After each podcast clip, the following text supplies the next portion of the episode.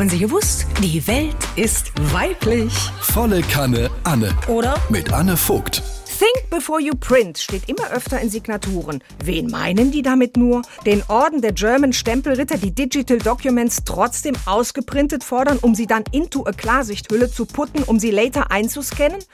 Oder die Druckerdiven selber? Können Endgeräte überhaupt denken? Nun ja, also meine Smartwatch funktioniert wie ein EKG. Aber mein Drucker?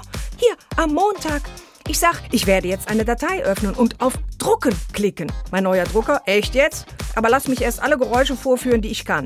Ich bereitete mich mental schon mal auf einen Ausdruckstanz vor. Das Opening, Fehlercode sichten. Dann Stecker überprüfen, ist er richtig rum in der Steckdose. Fuchteln wie ein irrer Angler, Haare raufen. Ist der Treiber auch installiert? Papierfach 1 füllen. Mit Fäusten gegen das Gehäuse trommeln, wahlweise Toner auffüllen oder eine frische Cyan-Druckerpatrone einsetzen, auf den Boden werfen, wieder aufstehen. Drucker moniert, Papierfach 2 leer. Hey du Dulli, dann nimm doch Papierfach 1. Papierfach 2, sonst mach ich nix. Okay, Fach 2 ist jetzt auch voll.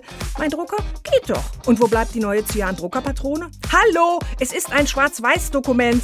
Alter, ohne Cyan läuft hier nix. Hier, hast du dein Cyan.